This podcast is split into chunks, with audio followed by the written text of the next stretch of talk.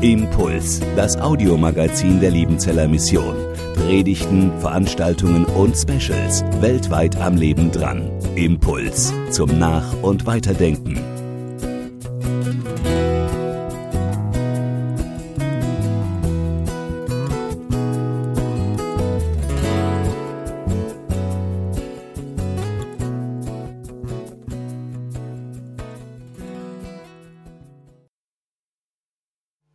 Heute unser Gast, also Gast darf man fast nicht sagen, aber mein Gesprächspartner ist der Steffen Kramer, der hier ist. Äh, Manche kennen ihn, macht im Mohnbachtal die Männerarbeit Stronger der Liebenzeller Mission. Ihr dürft gespannt sein auf das, was er mitgebracht hat, auf sein Herzwort, das er mit uns teilen wird. Wir hatten in der Vorbereitung echt äh, ziemlich Spaß zwischendrin, also oft gelacht und ja, es war lustig. Aber es war auch tief und zwischendrin für mich persönlich herausfordernd. Und ich hoffe sehr, dass es auch für euch herausfordernd wird. Dass es uns rausholt aus unseren eigenen Gedanken, Sorgen, wo wir drin sind und herausfordert, fordert rauszugehen, Schritte zu tun. Gott, der sein Wort uns immer wieder schenkt, uns zu ermutigen, uns zu stärken und uns rauszurufen. Er ist hier und wir beten.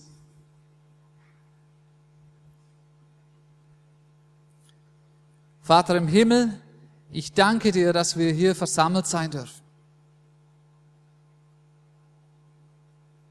Danke dir, dass wir zu deiner Familie, zu deinem Volk gehören dürfen.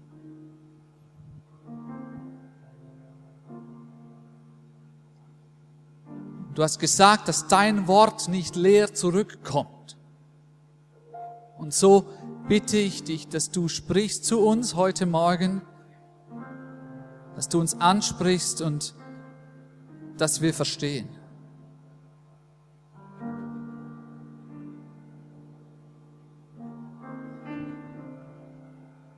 Danke, dass du jetzt hier bist. Amen. Guten Morgen.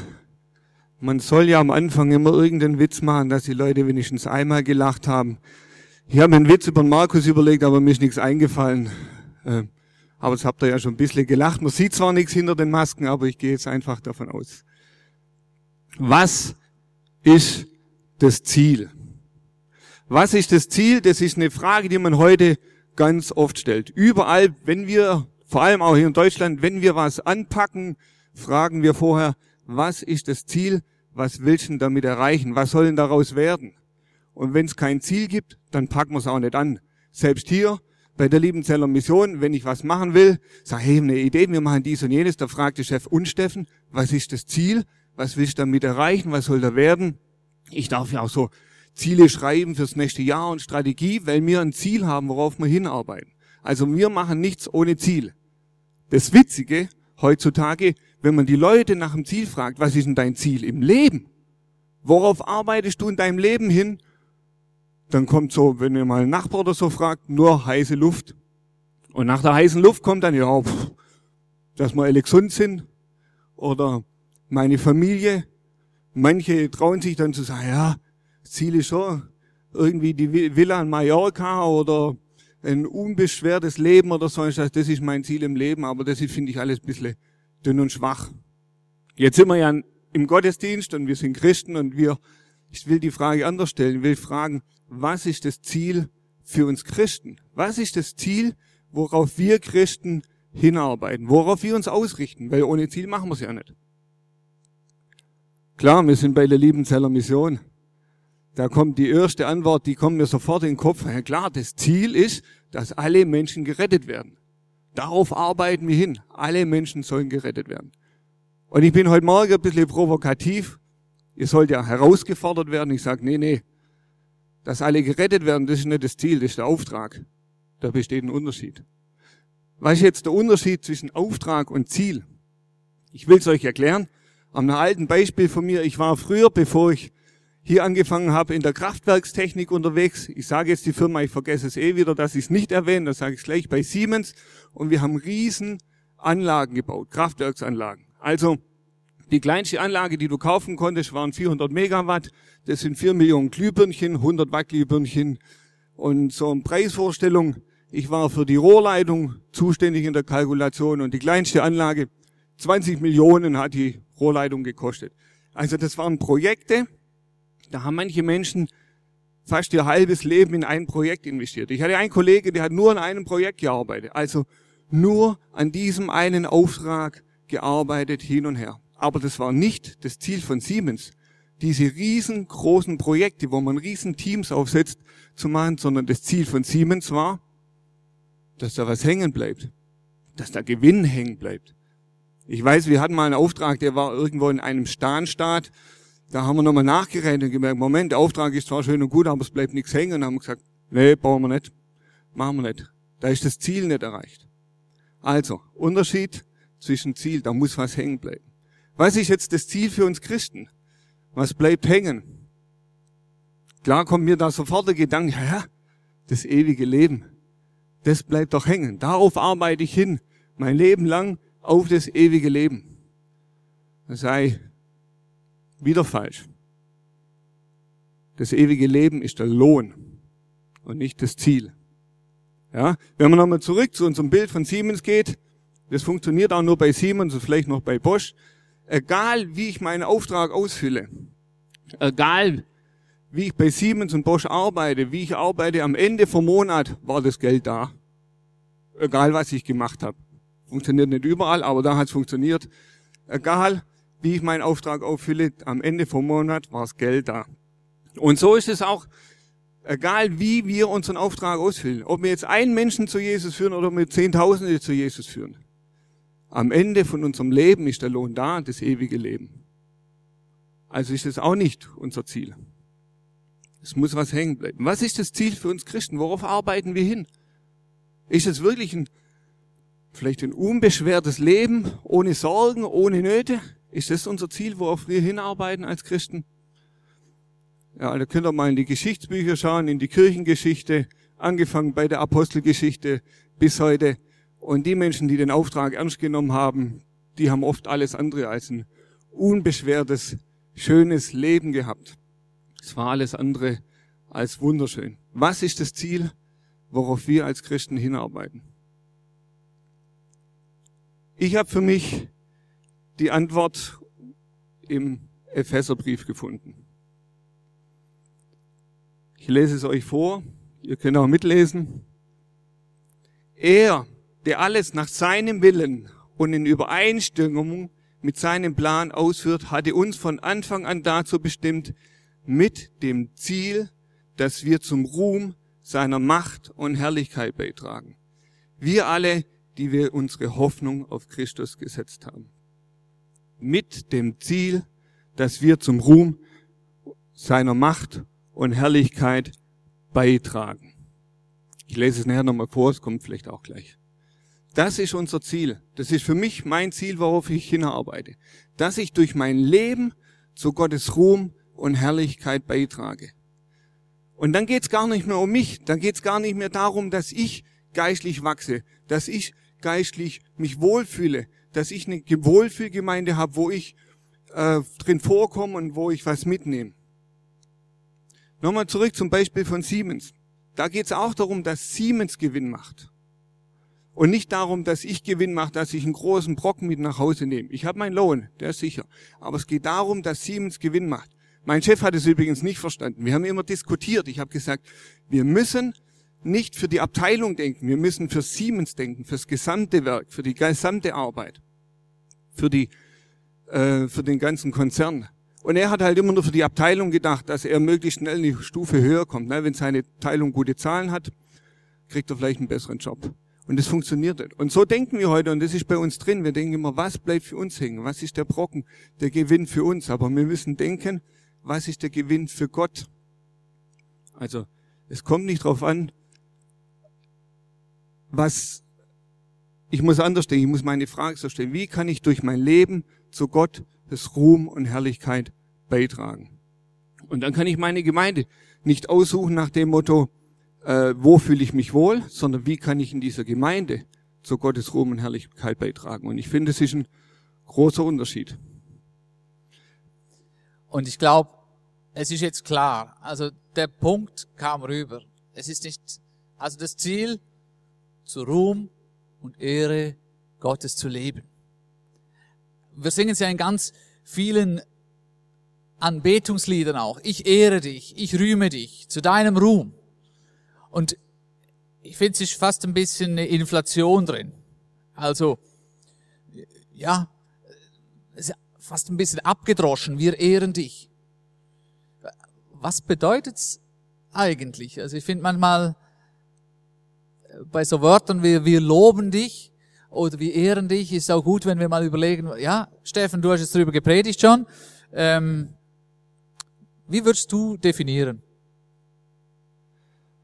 Witzig, wenn wir singen, ich lobe dich, ich ehre dich. Und manchmal gehen wir raus aus dem Lobpreis und sagen, heute bin ich nicht in den Lobpreis reingekommen. Dann ist genau das Gegenteil passiert. Dann habe ich an mich gedacht, weil ich habe nichts mitbekommen vom Lobpreis. Aber darum geht's ja gar nicht. Es geht beim Ehren, dass ich jemand anderen in den Mittelpunkt rücke, dass der ins Rampenlicht kommt.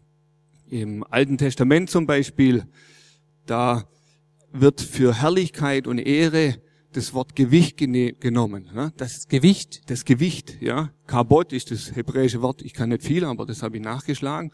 Ja. Du hast das studiert irgendwie, oder? Ja, Schmalspur. Schmalspur, okay. Let you off.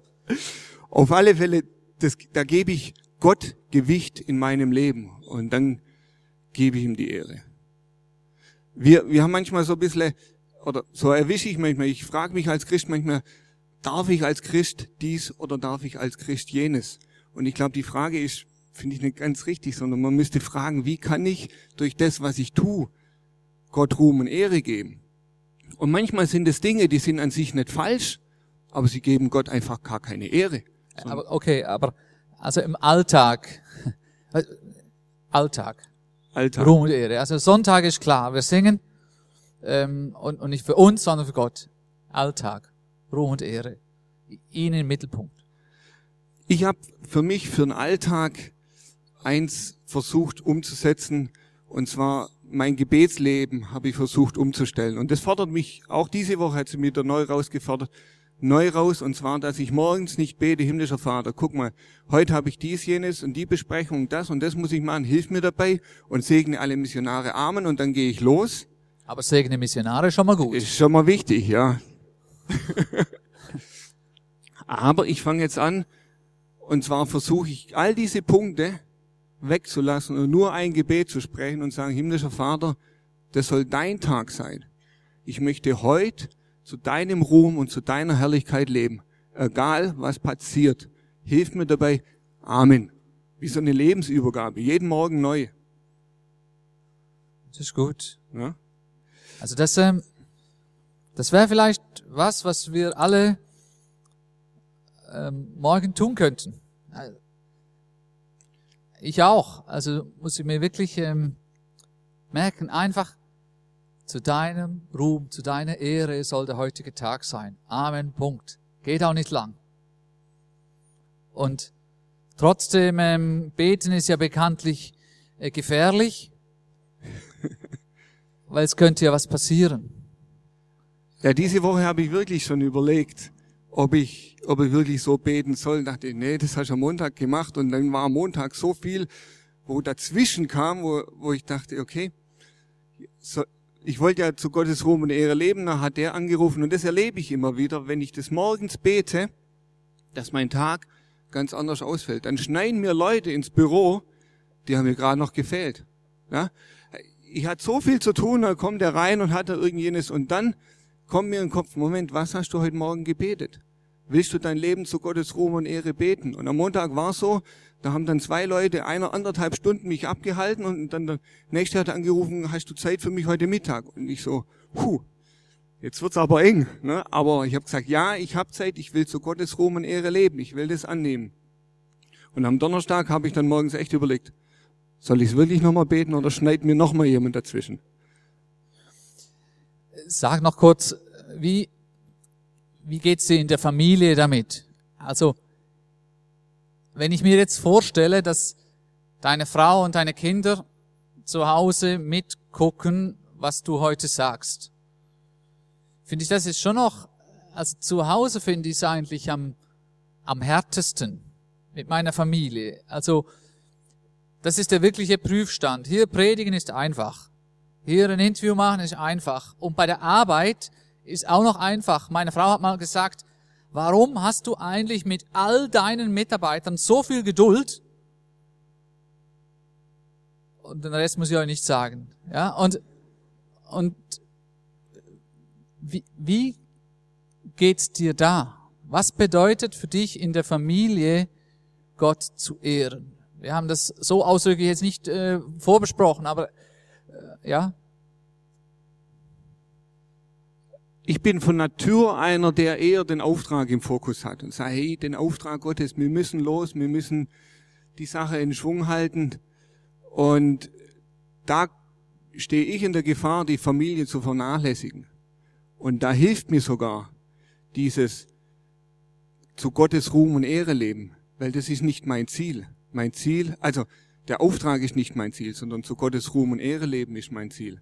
Und dann hilft es mir zu sagen, wenn ich meinen Kindern ein guter Vater und meiner Frau ein guter Ehemann bin, lebe ich vielleicht sogar mehr zu Gottes Ruhm und Ehre in dem Moment, als wenn ich den Auftrag Gottes ausführe und da mehr meinen Ruhm und meine Ehre im Blick habe. Spürt ihr, was ich meine? Das ist nicht einfach, aber wenn ich mir das bewusst mache und sage, ich nehme jetzt Bewusstsein für die Kinder und sonst was und ich lasse den Auftrag liegen, sage ich eigentlich selten sowas, ne? Lass den Auftrag liegen, sondern investieren meine Kinder, damit die einen guten Vater haben, glaube ich, kann ich in Kleinigkeiten an meinem Arbeitsblatt und ich muss nicht mal ein Hauptamtlicher dazu sein, bei allem, was ich tue, zu Gottes Ruhm und Ehre leben und Gott groß machen.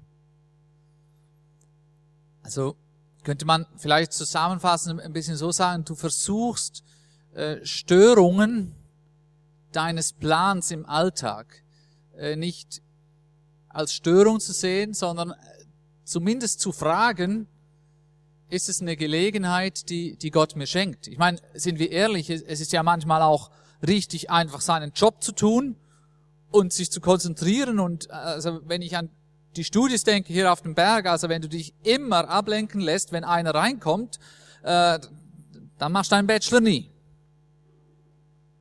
Aber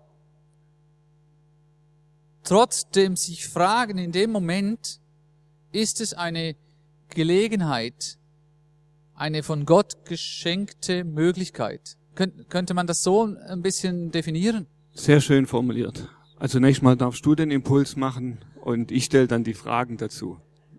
Aber jetzt zum Thema Impuls. Was hast du äh, mitgenommen heute? Wenn du jetzt den Epheser 1 nochmal hörst und liest, was ist für dich wichtig geworden? Genau. Ich muss kurz machen, weil die Band macht sich schon bereit. Ach, die warten nicht, bis wir fertig sind, ne? Die fangen einfach an. Oh nein. Ähm, Also es lohnt sich wirklich auch für euch. Das Kapitel ist sehr dicht, das nochmal zu lesen. Und ähm, etwas, was, was mir so wichtig geworden ist in dem drin, auch ist, ja, es ist Gottes Firma. Es geht um Gott und dass Gottes Reich einen Gewinn hat. Und doch ist Gottes Reich nicht Siemens. Gott sei Dank. Sondern es heißt im einen Vers, im Vers 50 mir so ins Auge gestochen, ihr seid Töchter und Söhne. Wir sind Teilhaber dieser Firma. Wir gehören dazu. Und erst recht, wenn wir dazu gehören, soll es darum gehen, dass der König, das Oberhaupt der Familie, dass er gut dasteht, dass er groß rauskommt und dass ich ihm mit meinem ähm, Leben Ehre mache. Also so, so das ist so, seine Ehre ist, ist meine Freude, weil ich auch Sohn sein darf. Das, das ist mir irgendwie aufgegangen. Bist du äh, zufrieden mit der Antwort? Sehr gut. Und wir gehen jetzt in eine Zeit des, des Lobpreises, wo es ja genau darum geht, auch ähm, Gott die Ehre zu geben. Und vielleicht könnt ihr euch da auch ein bisschen Gedanken machen darüber. Was bedeutet es für euch in eurer Situation? Wo seid ihr herausgefordert,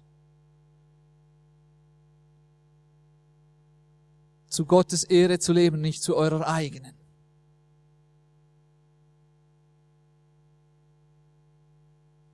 Ist es sein Studium, ist es mein Studium und für wen mache ich's? Wenn ich arbeite, sei es hier bei der Mission oder wo auch immer, für wen tue ich's? Und Gott ganz bewusst heute Morgen hat gesagt, jeden Morgen eine Lebensübergabe, auch jetzt im Leben Neues geben und sagen, jawohl, ich stehe hier. Ich, Markus Häuser, stehe hier und ich will für dich leben.